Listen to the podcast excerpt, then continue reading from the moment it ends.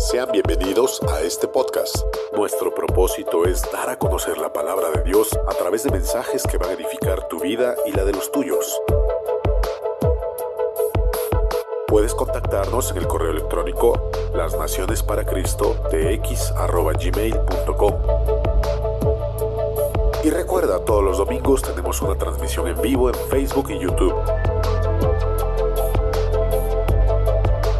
Suscríbete y comparte. Somos las Naciones para Cristo.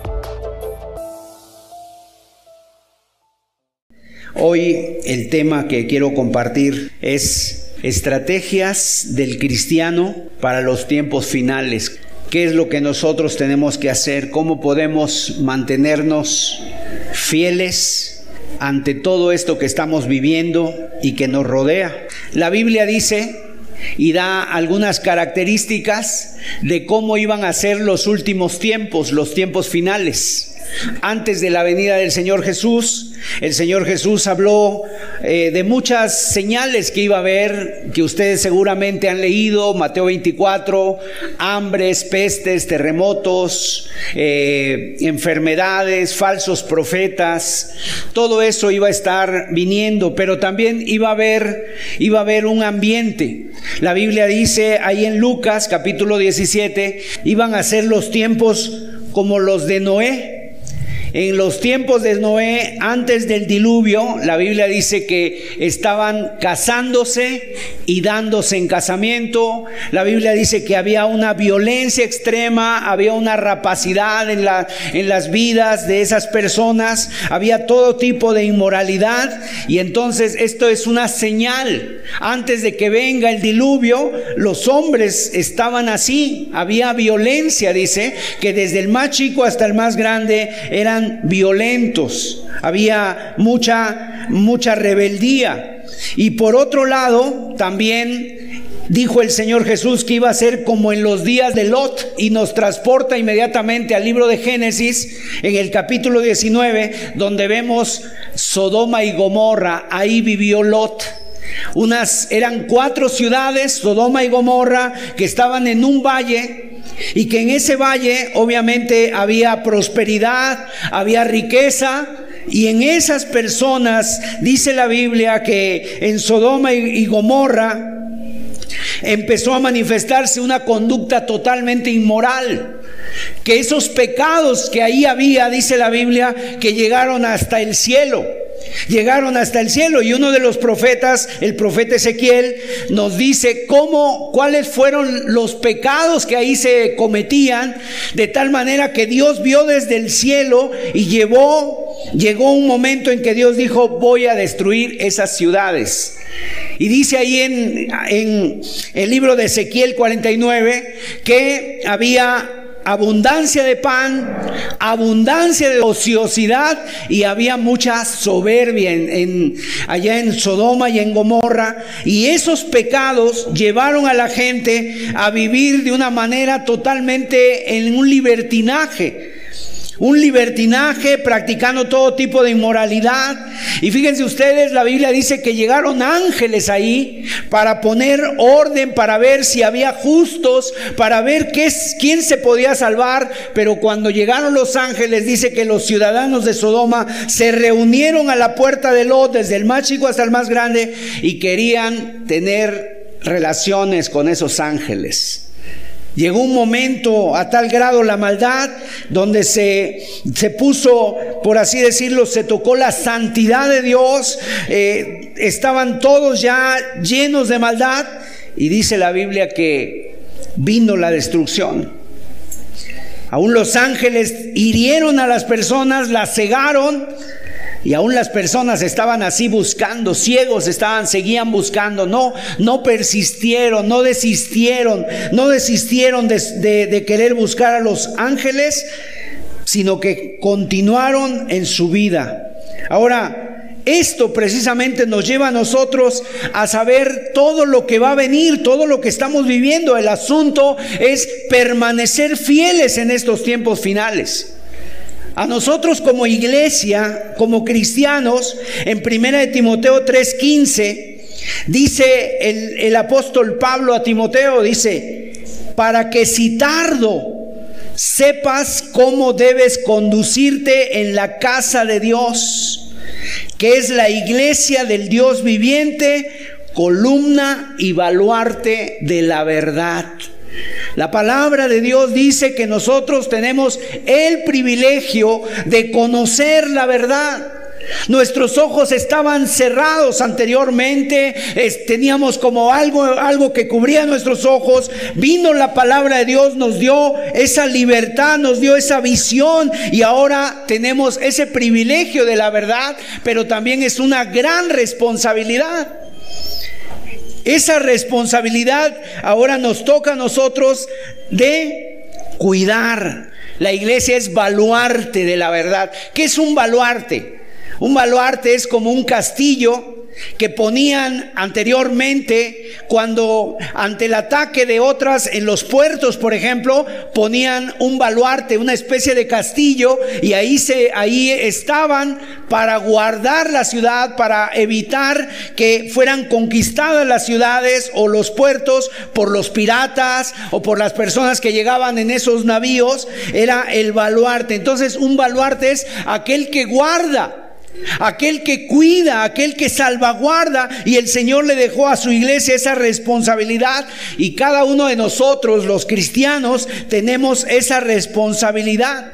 Es un privilegio por un lado, pero por otro lado es una responsabilidad. La iglesia es la que sostiene y defiende la verdad. La pregunta es, ¿cómo estamos nosotros? Cumpliendo esta responsabilidad de ser columna y baluarte de la verdad. O sea, nosotros tenemos que vivir en la verdad, andar en la verdad y cuidar la verdad. Que no se corrompa, que no se contamine. En los tiempos que estamos viviendo, el apóstol Pablo también comentó en 2 de Timoteo 3:1 y habla de características que tendrán los hombres en los últimos tiempos. Aquí ya no son señales. Aquí el peligro no es la violencia. El peligro no son los terremotos, el peligro no son las enfermedades, los asaltos o la maldad. El peligro más grande que habla aquí el apóstol Pablo en el versículo 5, segunda de Timoteo 3:5, pero usted puede leer desde el versículo 1 dice que tendrán apariencia de piedad pero negarán la eficacia de ella. O sea, en otras palabras, ¿cuál es el peligro más grande? Que la maldad se meta a la iglesia con hombres que tienen apariencia de piedad y que estén viviendo todo lo contrario a lo que la Biblia dice. Y es por eso que el mundo cada vez es más peligroso para el cristiano. ¿Por qué? Porque va a haber apostasía, ¿Y qué es la apostasía? La apostasía quiere decir apartarse del camino, dejar el camino de Dios. Va a haber más persecución, va a haber más ataques a la Biblia, va a haber más ataques a Dios, más ataques a Jesucristo, a la iglesia de Jesucristo, al verdadero cristiano. Se le va a atacar y tenemos que estar firmes. Tenemos que estar preparados en estos últimos tiempos. Es nuestra responsabilidad. En Mateo capítulo 16, en el versículo 1, fíjense, y nosotros tenemos que estar muy alertas precisamente, porque aquí el Señor reprendió a los fariseos. Los fariseos eran la élite religiosa de aquel entonces. Y en Mateo 16 dice, vinieron los fariseos y los saduceos para tentarle. ¿Qué le pedían al Señor para tentarle? Que les mostrara señal del cielo. Muéstranos señal del cielo, Señor. A ver, ¿qué señal nos das para que creamos en ti? Mas él respondiendo les dijo, cuando anochece decís buen tiempo porque el cielo tiene arreboles, arreboles. Y por la mañana hoy habrá tempestad porque tiene arreboles el cielo nublado. Hipócritas, que sabéis distinguir el aspecto del cielo, mas las señales de los tiempos no podéis. O sea, estas personas podían discernir el tiempo cuando iba a llover, cuando iba a hacer calor, cuando iba a hacer frío, solamente por ver el clima, solamente por ver el tiempo. Y lo mismo nos pasa a nosotros. Tú sales de tu casa y dices, ah, está nublado, me voy a llevar un paraguas, me voy a llevar una, un abrigo, una gabardina, porque seguramente va a llover. Y podemos saber el, el tiempo, por, por el tiempo, por cómo está el clima, podemos saber el tiempo. Pero aquí lo que dice el Señor, Así como eres inteligente, sabio para discernir el tiempo por el aspecto del cielo, tú debes de estar sabiendo los tiempos que vivimos y debes ser inteligente, debes tener discernimiento espiritual. Ahora, ¿de qué estoy hablando? Para que nos demos una idea del ataque a la iglesia que viene y que ha estado viniendo, déjeme mostrarle algunas, algunas fotos. Por ejemplo, hace unas semanas, y esto precisamente nos ha llevado a nosotros como iglesia a tener un tiempo de, oración, unas cadenas de oración, de ayuno, porque aquí hay una foto, vamos a poner la primera foto, de un diputado. Ya no sabemos si es de un diputado o una diputada, no sé. Pero es una persona, se llama Salma Luevano Luna, y dice, esta persona en unos días pasados, ante el Palacio Legislativo, presidenta de la Comisión de Diversidad, o sea, ella es una persona trans, era un hombre, la persona trans es la que se hace una operación para ser mujer y entonces empieza a tomar una serie de hormonas. Y ella o esta persona o este hombre presentó una iniciativa para establecer en la ley de asociaciones religiosas y culto público que las asociaciones religiosas deberán abstenerse de proferir discursos de odio ¿Qué quiere decir un discurso de odio para ellos? Que se mencione la palabra homosexual, lesbiana en las iglesias. Y esto para que tengamos una idea de lo que viene y que ya está sucediendo en otros países, en Europa, y ahora están presionando a muchos países como aquí en América Latina, México incluido. Y esta persona dice que, que quiere que esas que los ministros de culto, cualquier eh, ministro de culto, cualquier persona que hable en contra o, mencione o inclusive en la Biblia que se menciona eh, el juicio de Dios contra los que practican tales pecados, sea puesto en la cárcel, sea llevado a juicio y esté prohibido. Entonces lo que quieren es que todas las textos de la Biblia donde haya estas menciones sean arrancadas, que no se hable más del tema. Ahora, desde el año pasado, en el 2021, se ha estado discutiendo en el Congreso mexicano algo que se denomina igualdad sustantiva de género. Y está impulsada por estas corrientes progresistas que han llenado América Latina. La corriente progresista que es pues es una manera, una nueva forma de pensar, es lo que está gobernando actualmente Estados Unidos. Y proponen estas personas en esta igualdad sustantiva de género más de 40 modificaciones a la constitución mexicana. Hasta ahorita se ha detenido, se ha parado, no ha pasado.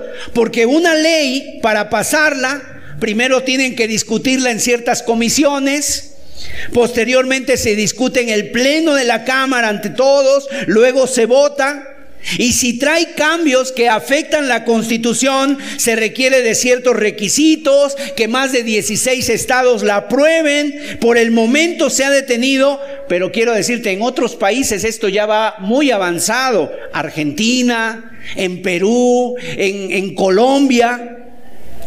Y ¿Qué tiene, por ejemplo, estas, dentro de estas igualdad sustantiva de género, hay algunas barbaridades? Por ejemplo, número uno, aprobar la autonomía reproductiva. O sea, esta es una expresión que sinceramente es una verdadera barbaridad. Aprobar la autonomía reproductiva. ¿Qué quiere decir esto?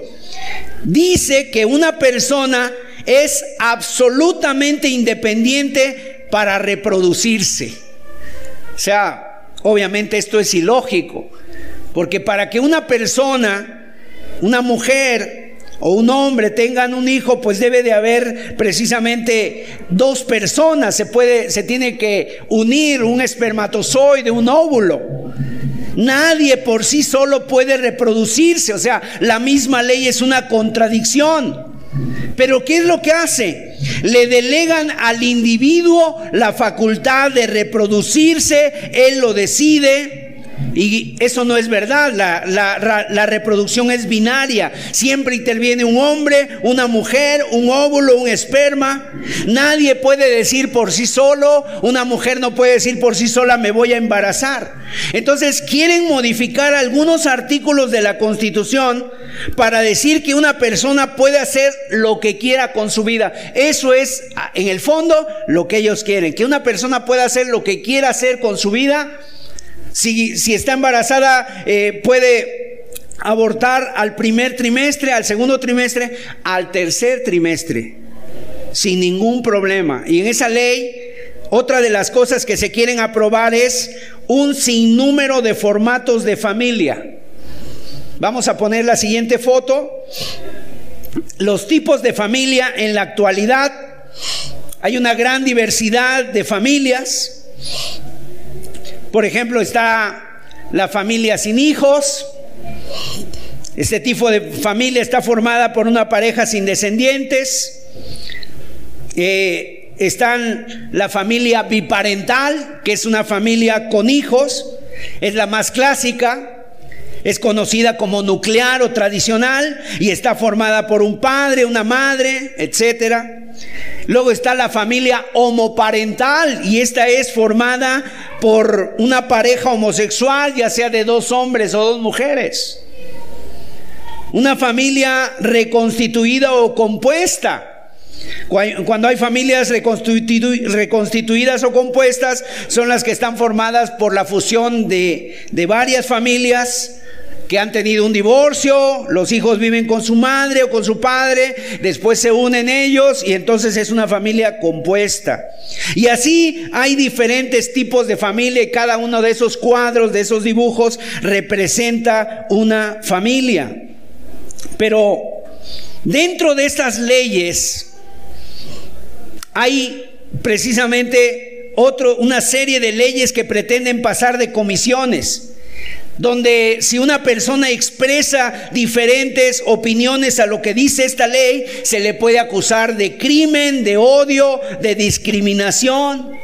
Un pastor, un ministro de culto, un maestro en la escuela, si empieza a hablar de lo que es la homosexualidad bíblicamente, de lo que es la verdadera familia, esas opiniones que son, son verdades, van a ser castigados porque son catalogados como crimen de odio y discriminación. Y, habla, y hablan de sanciones económicas hasta cárcel.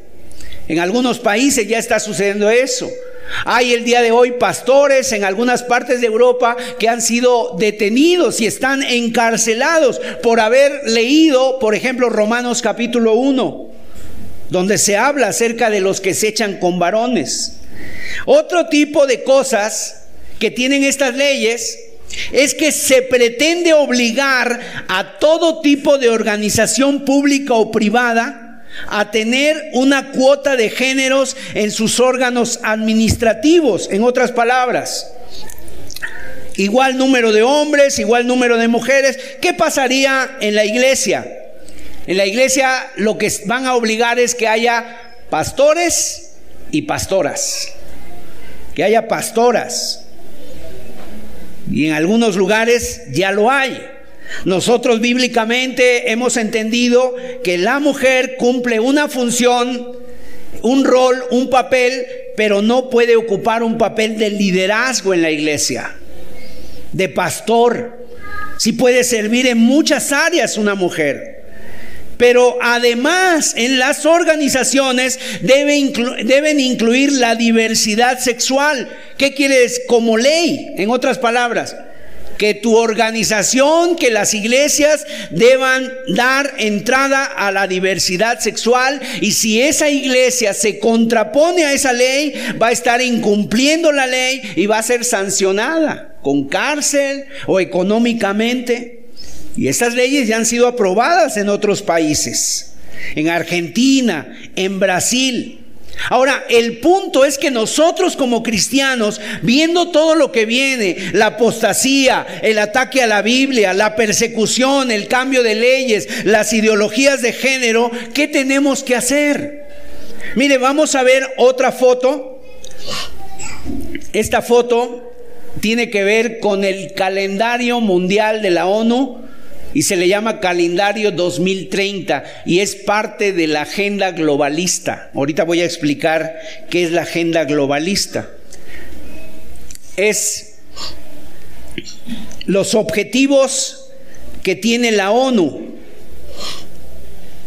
para el año 2030 y estos son los objetivos que están trabajando y están dando en todos los países que, que tienen a la ONU como una sede internacional. Y hay algunos muy buenos. El número uno es el fin de la pobreza, se oye bien. El cero hambre está perfecto. Salud y bienestar, que todo mundo tenga acceso a, la salud, a los hospitales, a los médicos, muy bien. Eh, educación de calidad, perfecto. O sea, eso está bien, pero el, el, el problema viene en el punto 5. El punto 5 es igualdad de género. Ahora, de todos estos, luego el 6 dice agua limpia y saneamiento, el 7 energía asequible y no contaminante, el 8 trabajo decente y crecimiento económico, el 9 industria, innovación, infraestructura, el 10 reproducción de las desigual, eh, reducción de las desigualdades, o sea, suena bien, pero ¿saben una cosa? No se hace énfasis ni en el primero, ni en el segundo, ni en el tercero.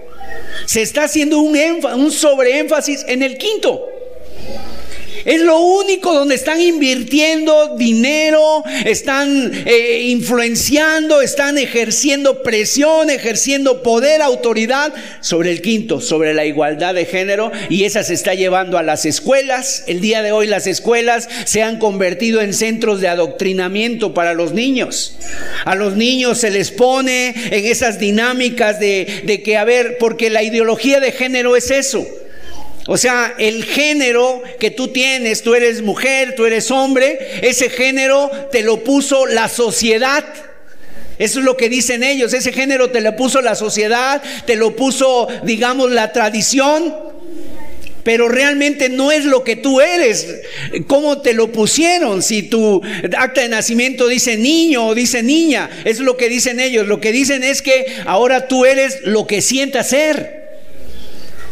Y por eso hay personas que dicen, ay, pues yo siento que soy una mujer encerrada en el cuerpo de un hombre.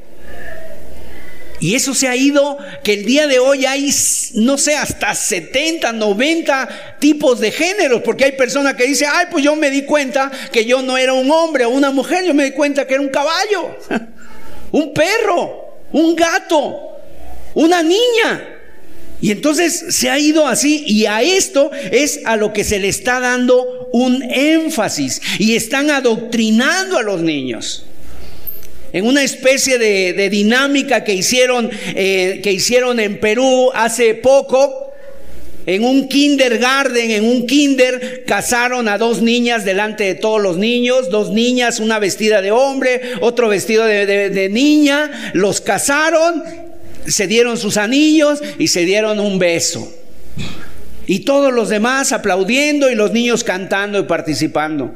Esas son las, esas son las, eh, el tipo de, de, dinámicas que hacen para meter la ideología de género. No se está hablando acerca de cero hambre. No se está apoyando a las comunidades pobres para que tengan que comer. O sea, hay muy poco de eso. En esto sí están, están dando mucho dinero para eso. Dentro de esto va, por ejemplo, también lo que tiene que ver con la con la reproducción, están dando mucho dinero para apoyar el aborto.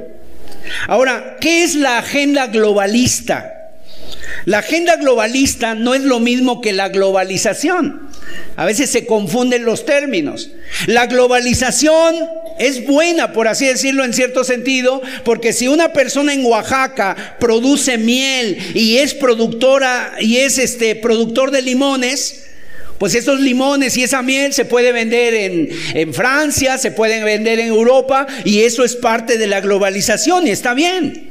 Si en Tabasco se produce un sabroso chocolate, pues se puede comercializar en Japón o lo van a poder comprar en California o si en Italia el aceite de oliva, pues lo traen a otras partes. Eso está bien, o sea, estamos contentos con ello.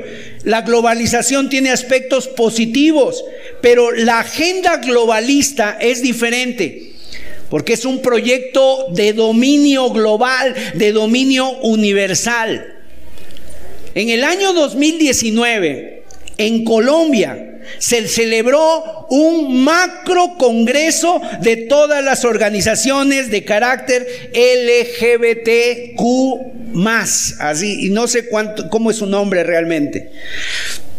En esa reunión estaban representadas todas las organizaciones homosexuales de América Latina para analizar cómo se presentaba la situación y qué debían hacer y cuáles eran los objetivos para seguir avanzando y abarcar a toda América Latina. Y entonces llegaron a tres conclusiones. Dijeron que la ideología de género en América Latina se estaba deteniendo, que no había avanzado mucho y que estaban teniendo así como muchos tropiezos y que la estaban deteniendo. Y bueno, dice que la culpa por el cual la ideología de género se estaba frenando en Hispanoamérica, la tenían en primer lugar los evangélicos, los cristianos. Entonces, ¿qué es lo que ellos proponen? Número uno, acabar con el cristianismo, porque es lo que más se opone a la ideología de género, a que entre de lleno en, en estos países. Entonces, hay que acabar con el cristianismo. Porque el cristianismo tiene una escala de valores que no ve con agrado lo que significa esa, esa, agenda globalista. Y una de las estrategias, escuchen bien esto, una de las estrategias que tienen para destruir el cristianismo es infiltrarlos y destruirlos. O sea, no va a venir, por así decirlo, una persecución ahorita. Lo que van a estar haciendo, lo que ya están haciendo es infiltrarse haciéndose pasar inclusive por cristianos, comprando editoriales cristianas, eh, mandando a hacer libros a las editoriales cristianas y de esa forma infiltrarlos para destruirlos desde adentro. Entonces, mire, el día de hoy, usted busca en internet, busca en YouTube, se llama publicación de Biblias inclusivas. Te van a salir varias. Biblias inclusivas, o sea, varias ediciones de la Biblia, algunas de ellas tienen en la portada el arco iris. Y tú sabes que cuando ves un arco iris, un cristiano al ver un arco iris que dice, ese es el pacto de Dios con Noé. Pero para la agenda globalista y para los LGBT, LGBT y más, el arco iris es su, su bandera. Es su bandera. O sea, se la robaron a la Biblia, se la robaron a los cristianos. Ahora, ¿qué pasa con esos pasajes donde la Biblia condena esas prácticas homosexuales? Ustedes van a la Biblia inclusiva y le ponen, eh, está tal y cual, a veces cambiada en otro lenguaje, pero le ponen al pie de página que explica que en realidad no son homosexuales y que no lo hemos entendido bien. O sea, viene una, viene una nota de pie de página y la gente deja de leer la Biblia y empieza a leer la nota de pie de página. Como la católica. Por ejemplo, la iglesia católica en sus Biblias hablan en contra de la idolatría y hablan en contra de, los mandamientos de Dios, pero tú ves los pies de página y dice, bueno, es que esto no es eso, no significa eso, eso significa esto. Y la gente sigue creyendo lo mismo porque vieron la nota del pie de página, dejaron de leer la Biblia. Ahora, hay una, inclusive el día de hoy hay algo que se llama la teología gay, la teología homosexual o en inglés es la teología queer. Uno de sus teólogos sostiene esta aberración que Jesús era homosexual. El Dios homosexual, que Dios también es homosexual porque Dios hombre es hombre y mujer. Y es un libro donde sostiene que la Biblia está llena de bellas historias de amor homosexual. Ahora, alguien está pensando, hermano Sergio, pero eso no puede pasar aquí. Mire, sucede y ya está. Hay un libro, vamos a poner el libro, es, es la foto de un libro que se llama Evangelio Subversivo.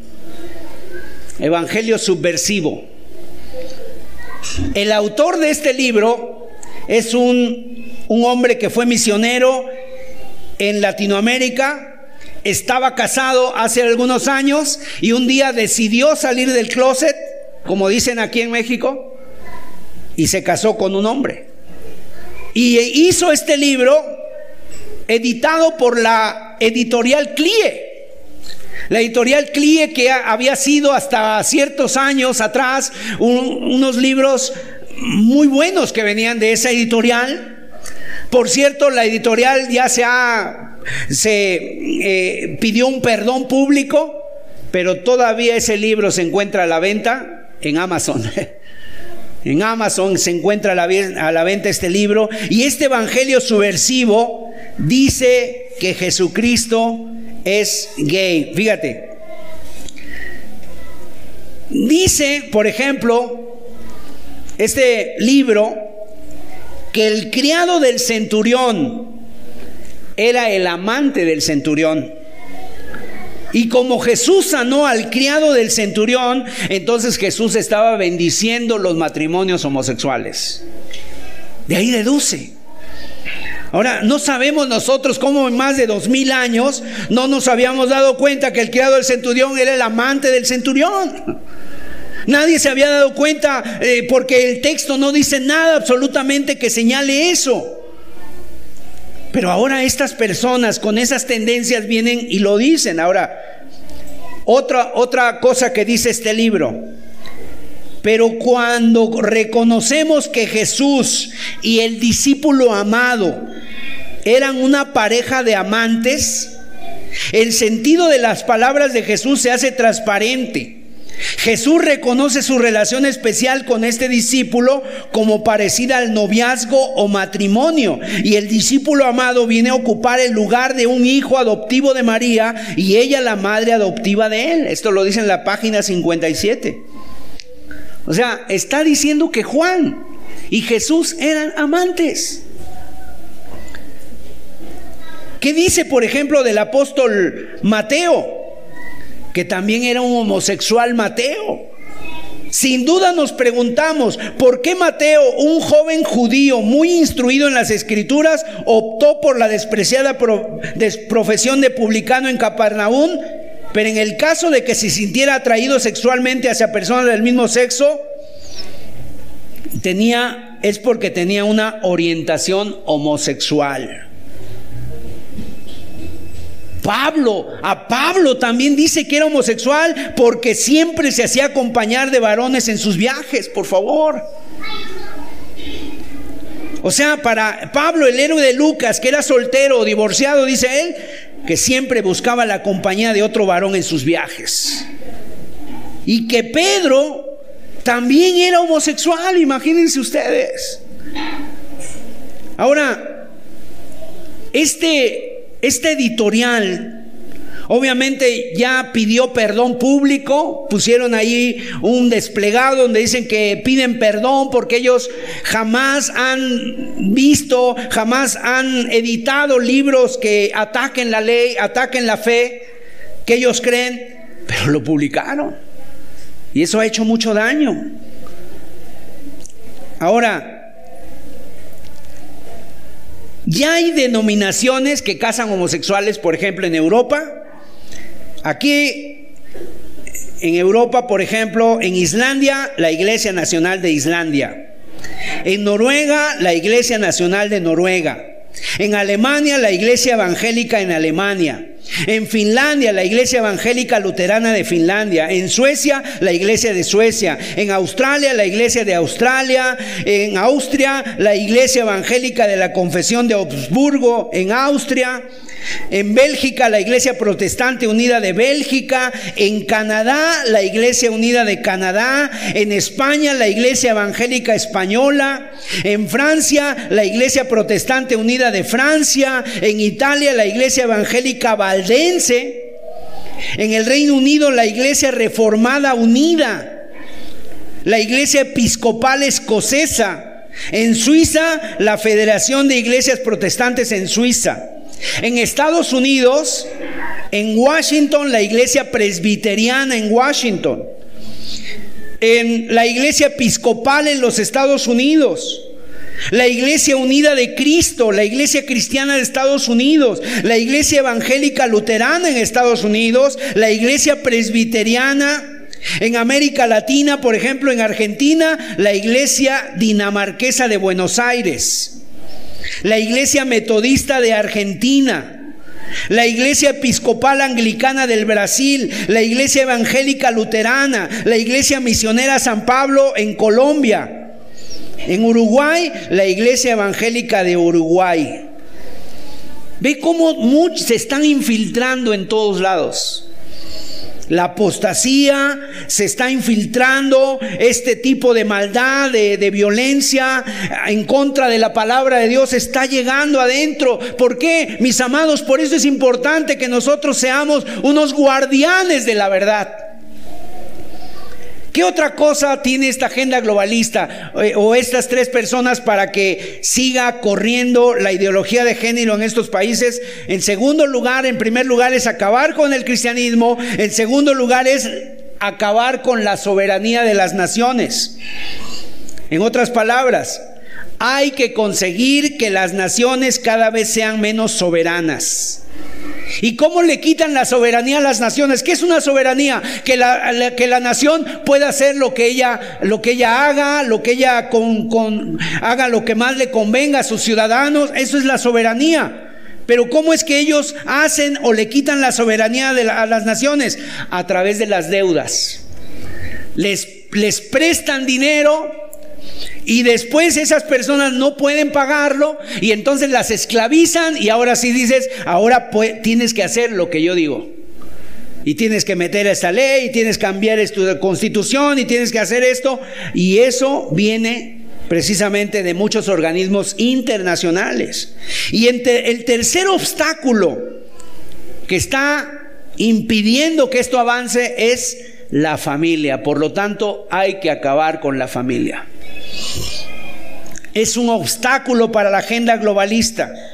¿Por qué? Porque la familia es una institución anterior al Estado, a las monarquías, a los reinos. No es creada por el hombre. En términos generales, es la última trinchera en la cual se esconde un individuo. Cuando un individuo ha perdido, eh, ha perdido su trabajo, ha perdido su, su, no sé, su salud, el país puede quebrar, la moneda se puede desplomar, la nación puede ser invadida, se puede ver desolado el territorio por una revolución, pero los seres humanos, cristianos y no cristianos, saben que en la familia tienen la posibilidad de encontrar el último refugio. Por eso, ¿a dónde vamos cuando estamos enfermos? ¿A dónde vamos cuando tenemos un problema? ¿A dónde vamos? O sea, ¿a dónde encontrar un refugio? Es en la familia. Y eso dicen hay que destruirlo. Por eso la ideología de género pretende, entre otras cosas, disminuir la natalidad porque uno de sus principales intereses es acabar con la familia, que ya no haya familias. El aborto ha acabado con la vida de 1.400 millones de bebés, el equivalente a toda la población de China. Supera a las dos guerras mundiales en víctimas. Y la familia es el último lugar donde te puedes esconder. Ahora, hay una, hay una, un foro globalista que se hace cada año en Davos, Suiza o más bien así se llama, el Foro Económico de Davos, aunque a veces ya no lo hacen en Suiza, lo hacen en Dubái y en otros países. Eh, van gobernantes de muchas partes del mundo a ese foro económico y vamos a ver Porque el año pasado en ese foro económico dieron ocho predicciones del foro económico mundial para el 2030. Toma en cuenta, hay varias cosas muy interesantes aquí. Y esa es la agenda globalista para el año 2030. La primera, no tendremos nada y seremos felices. Se va a acabar la propiedad privada. No habrá propiedad privada. No habrá dinero, es lo que quieren quitar, el dinero, no habrá propiedad privada. En Estados Unidos dejará de ser la potencia mundial. Discúlpenme los que allá nos escuchan de Estados Unidos, no lo digo yo.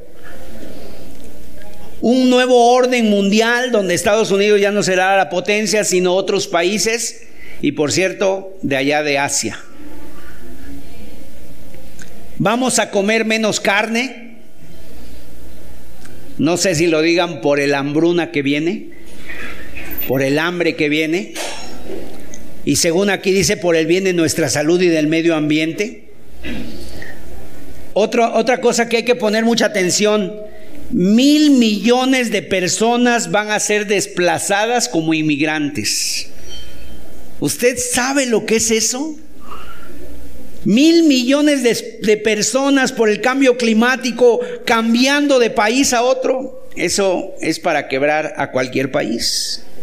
Un movimiento migratorio el más grande de la humanidad.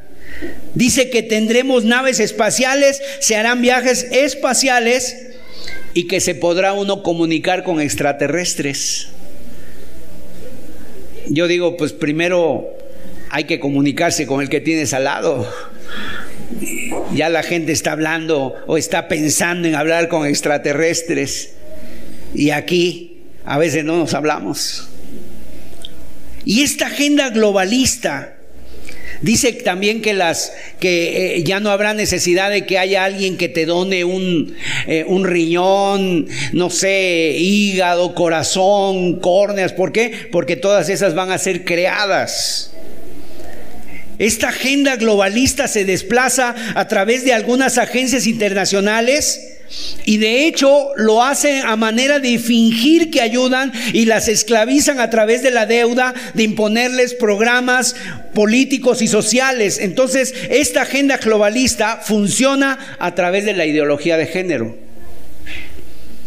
Esa ideología de género se ha convertido en el punto que decide si hay respeto a los derechos humanos. O sea, si una nación respeta la ideología de género, es que esa, esa sociedad está avanzada en derechos humanos. Pero que si esa sociedad no respeta la ideología de género, entonces esa sociedad no ha avanzado.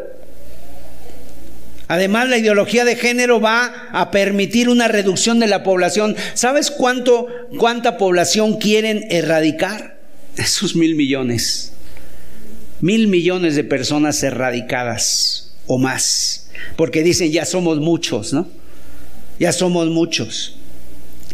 Entonces, si se convence a una parte de la población para que derive hacia el transgénero, hacia la homosexualidad y se legalice el aborto, esto va a permitir reducir la población del planeta de una manera aparentemente limpia, entre comillas.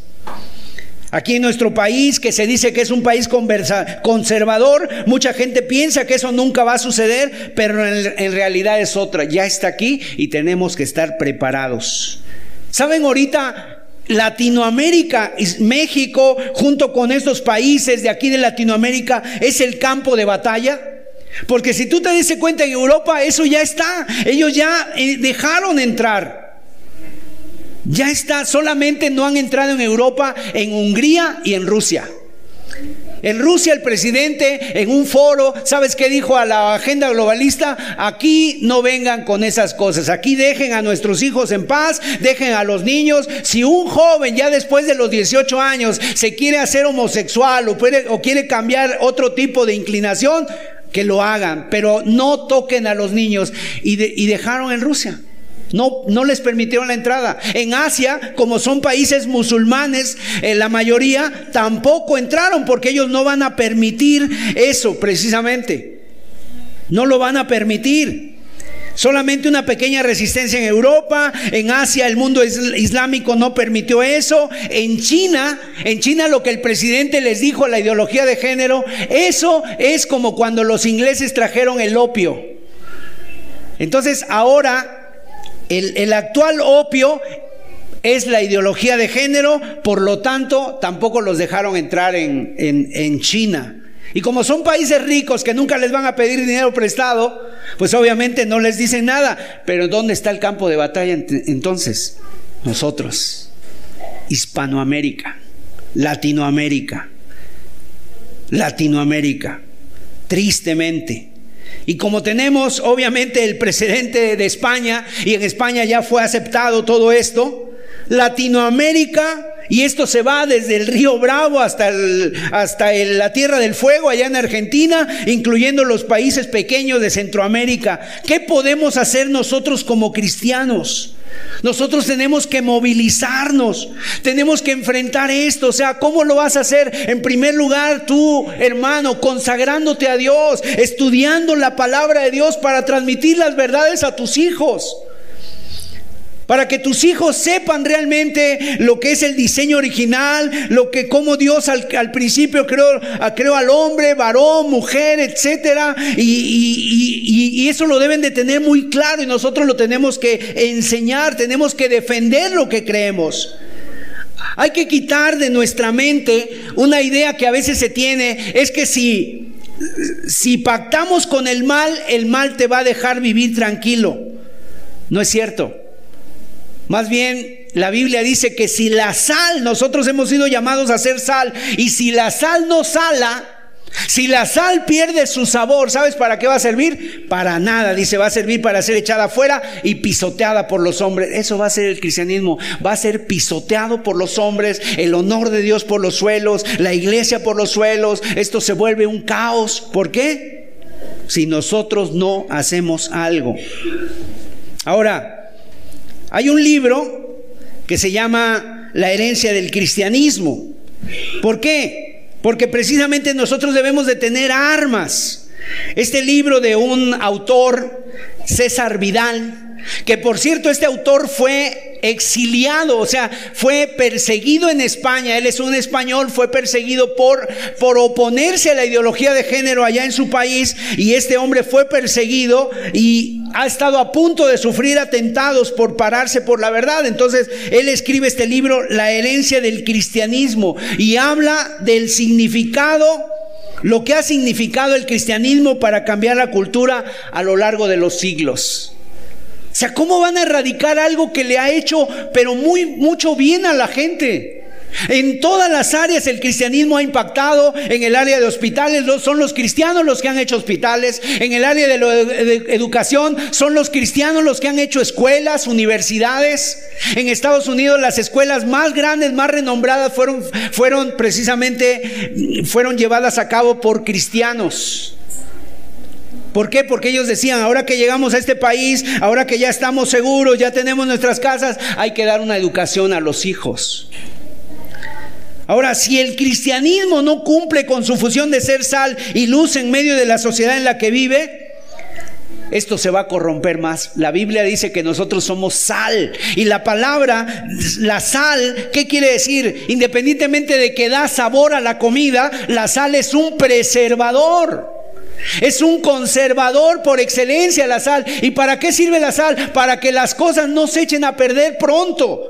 Si tú le pones anteriormente, cuando no había refrigeradores, le ponías sal al pescado, a la carne, duraba más. Ahora, no es que no se iba a echar a perder, pero el proceso de corrupción iba a llegar más lento. Eso es lo que hace la iglesia. A eso nos ha llamado Dios. Ah, entonces, ¿hacia dónde debe de ir la iglesia? Debemos estar muy conscientes de las señales de los últimos tiempos y debemos actuar en esa dirección. Lamentablemente, el día de hoy hay muchas iglesias que ya no son sal. Se ha dejado entrar el pecado, se han corrompido, ya están casando parejas homosexuales y creo que dentro, dentro de esas iglesias seguramente habrá personas íntegras para buscar a Dios, pero la organización como tal ya dejó de ser sal y luz y lo que tiene que hacer esas personas de ahí es salir corriendo de esos lugares. Si tu pastor ya está promoviendo esa agenda, si tu pastor ya está, eh, eh, ha dejado de predicar el arrepentimiento, no predican la palabra de Dios, no predican la sana doctrina, tienes que salir de ahí, porque puede haber cristianos que están llenos de vida, puede haber cristianos en los cuales Dios hizo una obra, un milagro de salvación, y cuando se encuentren ahí viendo todo eso, no participes de las obras infructuosas de las tinieblas, dice la Biblia, antes bien reprendedlas. Tenemos que ver las señales, no solamente para decir ya Cristo está cerca, tenemos que ver las señales para cumplir con nuestra misión. Y nuestra misión, ¿sabes cuál es? Ser sal y luz. En una sociedad que no tiene esa sal, se va a corromper más y más. Por eso el diablo siempre ha venido el ataque en contra de la iglesia, en contra del verdadero evangelio. ¿Por qué? Porque entonces se corrompe más y la gente acepta todo. En una sociedad que no tiene esa sal, se va a corromper más rápido y si no tiene esa luz, van a vivir en completas tinieblas. ¿Cuál es el rol de, esa, de la iglesia ante esta ideología? Tenemos que hacer cinco cosas. ¿Qué hace el pueblo de Dios ante este panorama de fuerzas demoníacas que se enfrenta, que enfrentamos y que son grandes? Bueno, tenemos que hacer cinco cosas. Ahora, déjeme decirle que, y déjeme darle esta anécdota, los japoneses, los japoneses es una isla, se alimentan mucho del pescado, de los peces, les gusta mucho el pescado a los japoneses. Y entonces, obviamente, como su población pues se alimenta de pescado, el, pescado que traían a, a, los mercados de Japón lo tenían que traer cada vez de más lejos, porque aquí en la bahía o en la costa, pues cada vez se acababa el pescado, no había.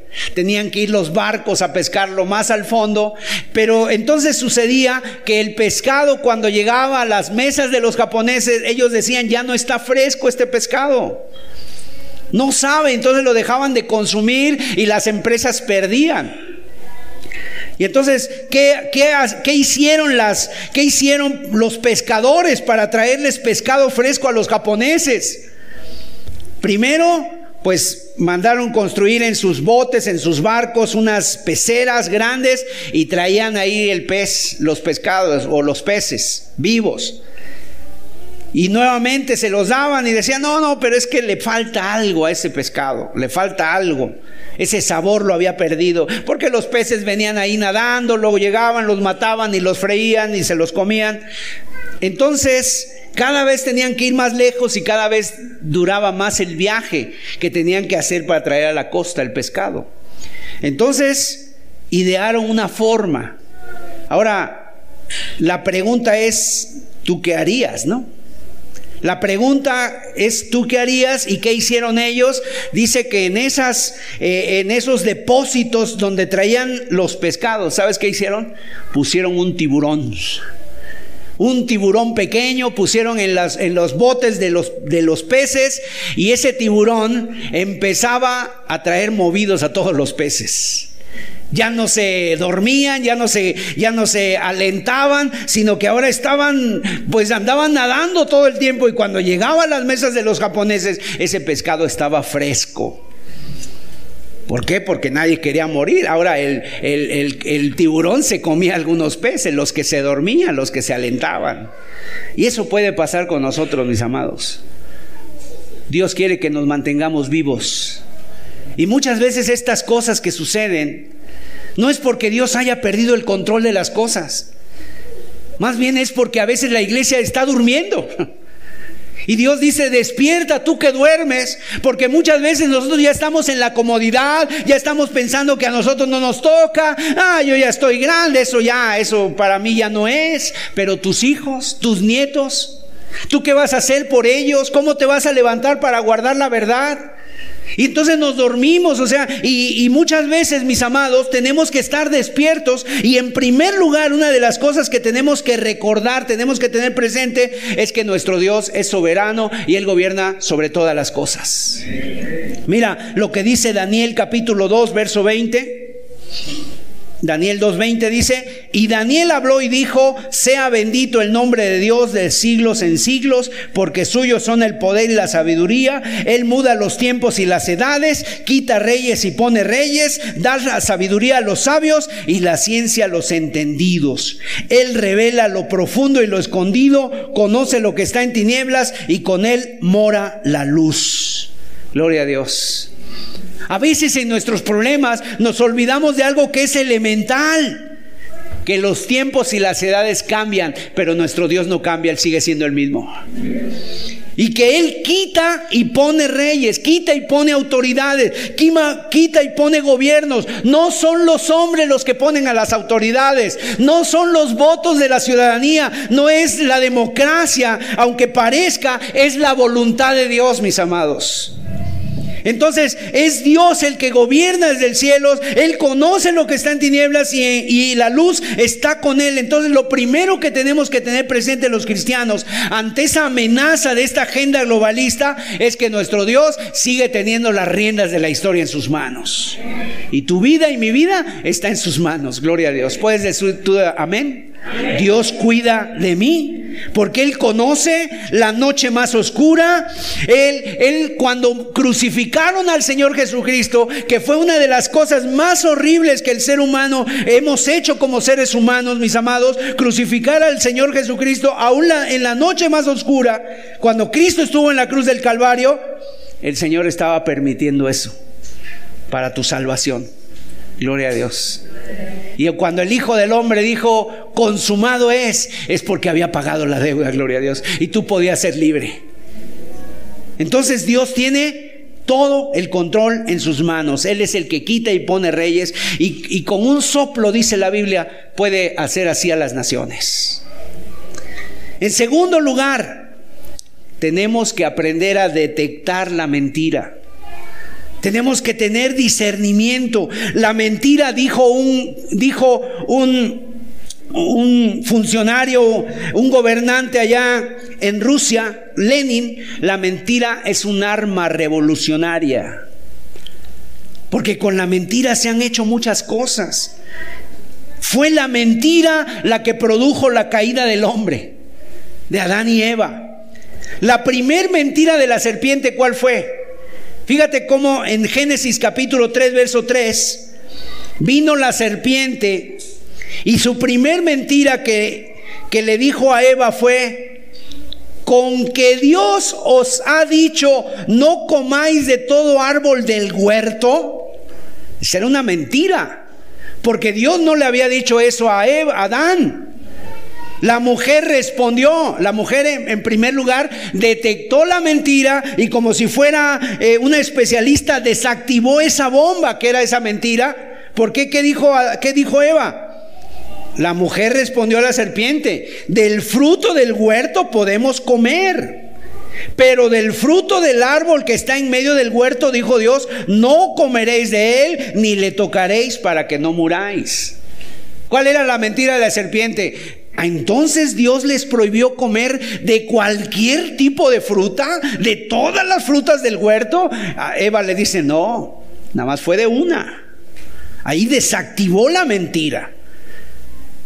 Pero si la segunda mentira la hubiera desactivado como la primera, se hubiera evitado muchos padecimientos. Por eso es importante desactivar la mentira. Tenemos que ser prudentes, tenemos que ser sabios, tenemos que ser inteligentes, buscar la dirección de Dios, conseguir desactivar la mentira. Ante esa mentira que está viniendo, tú tienes que ser muy sabio. ¿Qué está pasando? No me vaya a llegar esto a mí. Porque a veces la mentira llega envuelta de medias verdades y se hace muy peligrosa.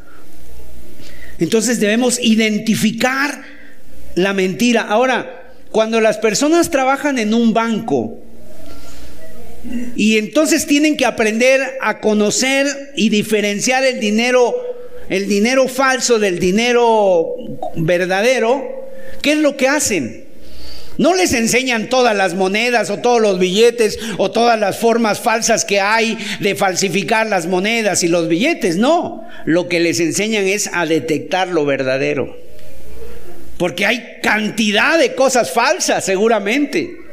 Entonces lo que hacen es que al tacto ellos puedan saber lo que es verdadero, puedan saber reconocer las marcas de agua, reconocer ahí todo lo que trae un billete verdadero para que ellos lo identifiquen. Así también nosotros tenemos que ir a la palabra de Dios, porque la Biblia, la palabra de Dios es la verdad de Dios. Y si tú no conoces la Biblia, mis amados, pues tristemente no vas a poder desactivar la mentira y vas a ser engañado aún cristianos, porque la Biblia dice, por haberse multiplicado la maldad, el amor de muchos se enfriará y algunos serán engañados, si fuere, si posible, aún los escogidos, dice la Biblia. Entonces, tienes que identificar la verdad. En tercer lugar, tienes que dejar de tener temor. No podemos vivir con temor. En Apocalipsis 21.8 dice la palabra de Dios, y fíjate esta lista tremenda de los hombres que van a ser lanzados al lago que arde con fuego y azufre, al infierno. Fíjate, me llama la atención con qué empieza esta lista, con qué pecados, pero los cobardes y los incrédulos. Los abominables, los homicidas, los fornicarios, los hechiceros, los idólatras y todos los mentirosos tendrán su parte en el lago que arde con fuego y azufre, que es la muerte segunda me llama la atención, en primer lugar, los cobardes. Si a nosotros nos hubieran dicho que hiciéramos esa lista, a ver, hazme una lista de los que tú quieres que no entren en el reino de Dios o que creas que no van a entrar en el reino de Dios, tal vez jamás ponemos los cobardes. Porque bueno, es, no, no es cobarde, tiene un detallito, es una falta, no, es tímido, ¿verdad? Es exagerado, ¿cómo vas a poner un cobarde? Es excesivo. El Señor Jesús menciona en primer lugar a los cobardes y en segundo lugar a los incrédulos. Mis amados, tienes que quitar la cobardía de tu vida. ¿Qué es tener cobardía? Negar a Cristo.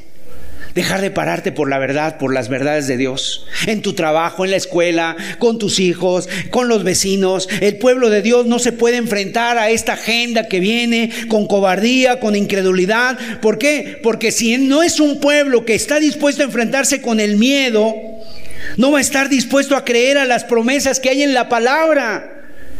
El miedo y la incredulidad van de la mano, casi que son primas, hermanas, van de la mano. Si viene una cosa y otra, el miedo te domina, te paraliza y dejas de creerle a Dios y empiezas a creer en lo que tú sientes. Y el miedo es terrible porque se contagia. Por eso la Biblia dice, cuando salgas a la guerra a pelear, si va hay cobardes, si hay medrosos, si hay pusilánimes, que no vayan porque van a pocar el corazón del pueblo. Y hay mucha gente así, oye, vamos a hacer tal cosa. Ay, no, hermano, es que qué tal y pasa esto. Y ya están viviendo un temor sin antes que sucedan. La Biblia dice que Dios no nos ha dado espíritu de cobardía ni de temor, sino de poder, amor y dominio propio. En cuarto lugar, debemos recordar siempre quiénes somos, porque somos luz y sal de la tierra. Nosotros somos sal y luz, mis amados. Dios es soberano, debemos detectar la mentira, debemos ser valientes y debemos ser sal y debemos ser luz. Si la sal pierde su sabor, si la sal deja de cumplir su función, que la función de la sal es esa, preservar de la corrupción, entonces no servimos para nada cerremos nuestra Biblia, cerremos aquí la iglesia y nos vamos todos a hacer otras cosas porque no tiene sentido si nosotros no le vamos a creer a Dios. Tienes que pararte por la verdad, tienes que dejar de ser cobarde, tienes que eh, consagrarte a Dios, dejar de jugar ya a Dios, o sea, dejar de jugar a ser cristiano, o sea, no puedes decir soy cristiano el domingo y entre semana vivo en pecado, vivo en maldad, vivo en lujuria, vivo en pornografía, vivo ahí perdiendo el tiempo en cualquier cosa, no, tienes que consagrarte 24 horas al día, 7 días a la semana, toda tu vida rendida a Cristo, a Cristo y donde quiera que vaya, ser luz, estás alumbrando con la luz de Dios, estás siendo sal. Hay alguien que por ahí te puede ver y dices, esta persona es diferente, esta persona vive diferente. Voy a preguntarle cómo vive esta persona y habrá oportunidad de dar testimonio a esa persona que vive, que te está viendo. Dejemos de ser, dejemos de estar a medias. Si la sal pierde su sabor, no sirve más para nada. Imagínate la sal, pásame la sal. Y yo no sé si así le pasa a personas, ¿verdad? Porque hay gente que agarra la comida y le echa sal y dice, no, pues no, más y más. Y a lo mejor la sal está mal. Digo, no, no lo sé. No le sabe. En quinto lugar, tienes que estar consciente de que esto es una carrera larga. El cristianismo no es del que la empieza, es del que la termina. Amén. Hay mucha gente aquí que ha empezado y a, la vuelta de la esquina se desanima y están así. O sea, y empiezan con todo. Imagínate empezar un maratón. Porque la carrera cristiana es un maratón. Si tú empiezas un maratón y dices, yo salgo con todo y ahorita les voy a ganar a todos los adelanto, allá al kilómetro, a los dos kilómetros vas a estar en la lona, sin oxígeno, te acabaste la energía, se te fue el aire. Un maratón, ¿cómo se empieza? Corriendo, la gente tiene que estar administrando sus energías, tiene que administrar su oxígeno. ¿Por qué? Porque un maratón son de 40 kilómetros, es largo. Es de largo alcance. La carta a los hebreos, el apóstol que escribe la carta a los hebreos, se la dirige a cristianos que se habían convertido del judaísmo al Señor Jesús. Y aún cuando la carta fue escrita, aún estaba en funcionamiento el templo de Jerusalén. Se así se seguían haciendo los mismos sacrificios todos los días, el sacerdote seguía ejerciendo su función exactamente igual y entonces algunos judíos cristianos se empezaban a preguntar, bueno, pues no que el templo iba a ser destruido, no que ya el sacerdocio se iba a acabar, no que este templo ya no iba a estar, ¿qué pasó? Y entonces empezaban a desanimarse. El autor de los Hebreos empieza la carta hablando de Cristo y en el capítulo 1 muestra a Cristo que no solamente era un hombre, sino que era Dios mismo. En, segundo, en el segundo capítulo de Hebreos habla que Cristo era un hombre, pero además era un hombre no como nosotros, un hombre sin pecado y que fue tentado en todo. Y en los siguientes capítulos va a mostrar por qué el templo va a desaparecer y por qué los sacrificios van a desaparecer y por qué los sacerdotes van a desaparecer, porque cuando Cristo fue ofrecido una sola vez y para siempre, significa el final de todos los sacrificios. Y entonces puede decir más, ¿verdad? Eh, y puede decir más, pero que tengas claro, decía el, el, escritor, que el templo está de pie, pero que te quede claro que va a desaparecer porque ya se ha inaugurado un mejor pacto bajo la sangre de Cristo Jesús. Y entonces llega a conclusiones prácticas y empieza a hablar de la fe. Y fíjense, es muy hermoso. ¿Han ustedes leído el capítulo 11 de Hebreos? El capítulo 11 de Hebreo tiene historias fascinantes. Noé, Abel, eh, Sara. ¿Te imaginas a Sara y Abraham? 90 años Sara, Abraham de 100 años y Dios le dice, van a tener un hijo. Imagínate esa ancianita llega con el doctor, vamos a suponer que llega ahí con el doctor y le dice, eh, va con el doctor esa, esa mujercita, Sara, y el doctor la revisa y le dice, ¿a qué viene usted? ¿De qué le duele, madrecita? No, pues estoy embarazada. No vengo aquí por osteoporosis, vengo por un parto. Imagínate qué milagro hizo Dios. Y este hombre tenía 100 años y decía que su cuerpo estaba como muerto, pero Dios le dio vida. Y tuvieron al hijo de la promesa Isaac. Y después de Isaac vinieron las doce de Jacob. Y después las doce tribus. Y de ahí vino Cristo el Señor. Historias fascinantes. Moisés que se paró por la verdad. José que vivió en Egipto. Daniel en Babilonia. Y dice el, dice el escritor, tiempo me faltaría contando. Hablando de David, de Gedeón, de Jefté, de Barak. Y de muchos otros que vivieron hazañas enormes por causa de la fe. Moisés levanta la vara. Está entre el, entre el mar rojo y el y, los egipcios, el mar rojo se abre, ellos pasan en seco, los egipcios quieren pasar y se les viene el agua encima y se terminan todos. Los muros de Jericó que se caen ante, ante Josué eran impenetrables esos muros, pero los rodearon, tocaron las trompetas y se cayeron los muros de Jericó, gloria a Dios.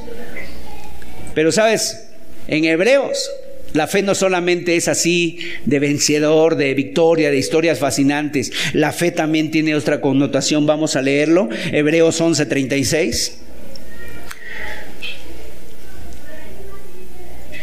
Otros experimentaron vituperios y azotes. Y además de esto, prisiones y cárceles.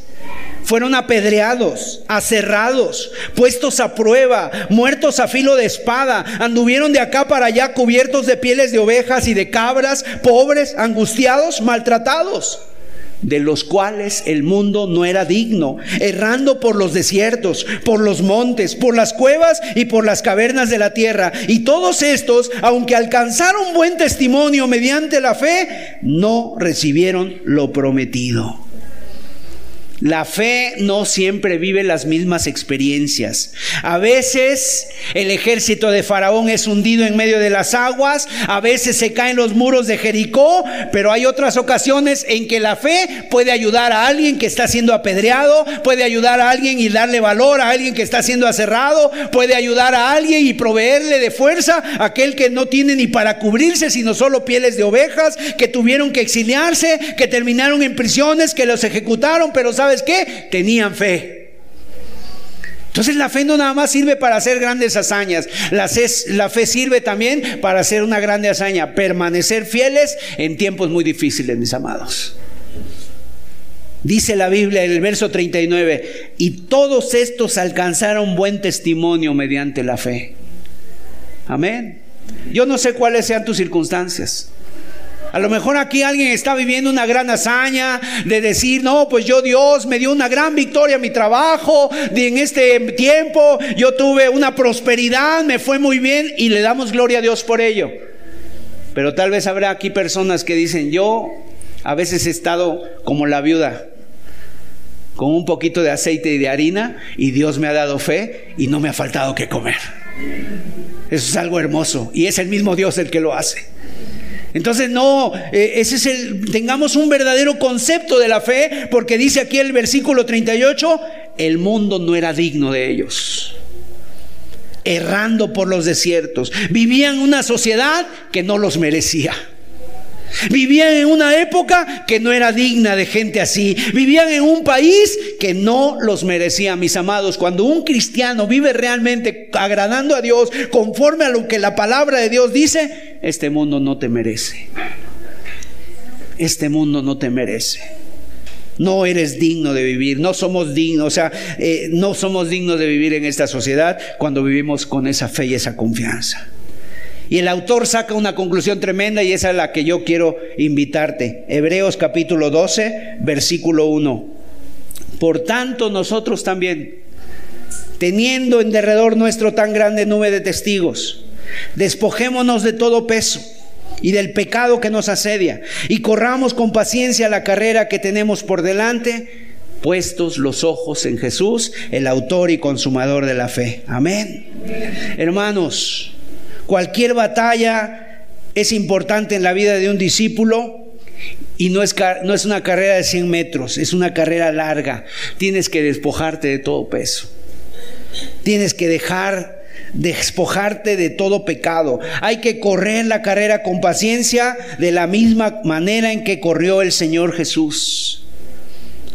El Señor Jesús, mis amados. ¿Sabías tú que una de las cosas que pueden detener esta maldad, bueno, es que nosotros sigamos estos puntos, creamos que Dios es soberano, desactivemos la mentira, no vivamos sin temor, vivamos con, vivamos con, con, gracia de Dios, con, con poder de Dios, vivamos también con fe, con confianza, pero predicando el Evangelio.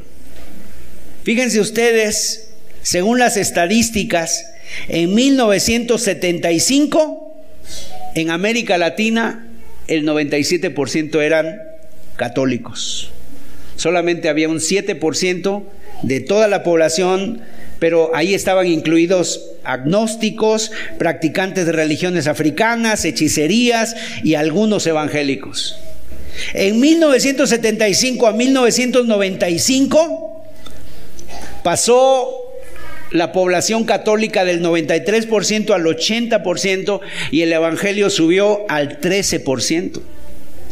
Del 95 al 2013 pasó del 80% al 67%. O sea, y el 67% de católicos y el otro porcentaje restante para alcanzar el 100, que era el 33, se integraron a iglesias cristianas.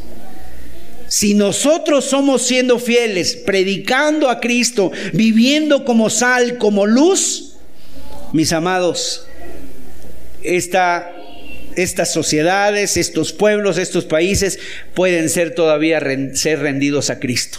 Amén. Pero tú y yo tenemos que hacer mucho trabajo. Tú y yo tenemos que vivir conforme a la palabra. El pueblo de Dios, si es fiel y decide seguir a Cristo fielmente y corriendo la carrera que tiene por delante y no tiene miedo y no es cobarde, si está dispuesto a someterse a la dirección del Espíritu Santo, viviendo como sal y luz en la tierra, en menos de 20 años, que es lo que, o en menos tiempo, o sea, con esta agenda que tienen, estas sociedades, estos países, mis amados, vendrá una revolución espiritual y un avivamiento que no nos podemos imaginar. Amén. ¿Qué vamos a hacer? Tres cosas que podemos hacer. Número uno, encerrarnos aquí. Oh, está muy feo allá afuera. Nos encerramos, hermano. Yo no quiero salir de mi casa. No tengo que convivir con nadie. Me encierro. Nos tomamos todos de las manos. Nos quedamos aquí, aquí adentro. Esa es una. La otra, Aceptamos que entre toda la sociedad, a nuestras casas, todas esas, esas ideologías de géneros en protestar sin decir nada, sin dar batalla. Es más, nos rendimos. Esa es la segunda opción. O la tercera opción es levantarnos y luchar. Levantarnos y luchar por mantener los principios cristianos, cueste lo que cueste, pase lo que pase, no en nuestro poder, sino en el poder del Espíritu Santo. ¿Qué, qué es lo que queremos, amados? La tercera, amén. Esa última opción es la que yo les invito a que tomemos. Amén. ¿Cuánto se quiere levantar por el nombre de Cristo? Que alguien le diga al Señor en esta mañana, yo sí puedo, yo sí quiero, Señor, yo sí me quedo. Yo sí quiero, Señor. Yo sí me levanto, pero tú levántame, tú sosténme porque yo no puedo. Vamos a cerrar nuestros ojos. ¿Estamos dispuestos a correr con paciencia la carrera que tenemos por delante? ¿Estamos dispuestos a tener ese Espíritu de Dios con una valentía y dominio propio? ¿Estamos dispuestos a ser sal, a ser luz en la sociedad que vivimos? ¿A creerle a Dios que muda los tiempos y las edades? Aleluya Dios. Yo quiero que escuche este canto porque este canto es como un llamado. Es un llamado para hacer sal y para que tú veas qué pasa si la sal pierde su sabor. Y después de este canto tal vez te podrás poner de pie y decirle, Señor, yo sí quiero luchar. Ayúdame a mí, Señor. Aleluya, Padre.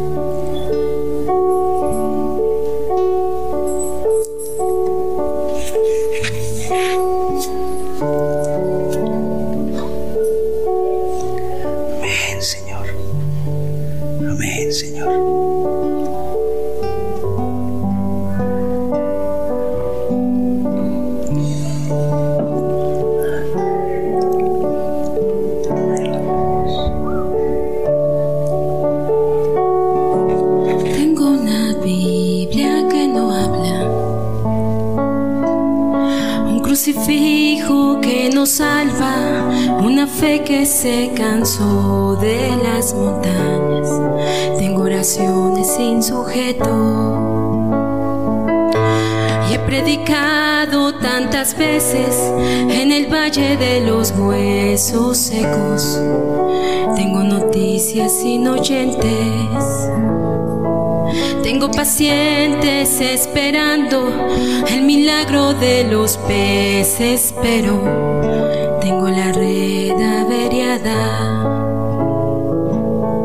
y el vino es vinagre y el pan no sabe a nada. Sal que ya no sala, una iglesia que no sale, una luz bajo la mesa y una virgen despistada, la levadura en la nevera, mi armadura oxidada tengo oro y tengo plata, pero el cojo ya no baila.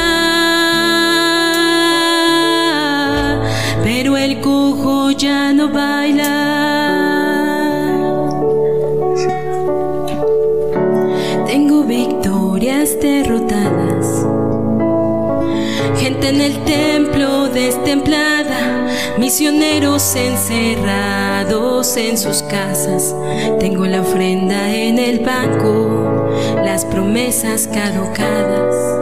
El maná está congelado, no hay calor en la palabra. Está de fiesta en la atalaya con el buen samaritano. Ya no sufren como hermanos, son cristianos sin llagas. Tengo una sal que ya no sala, una iglesia que no sale, una luz bajo la mesa y una virgen despistada la levadura en la nevera, mi armadura oxidada. Tengo oro y tengo plata, pero el cojo ya no baila.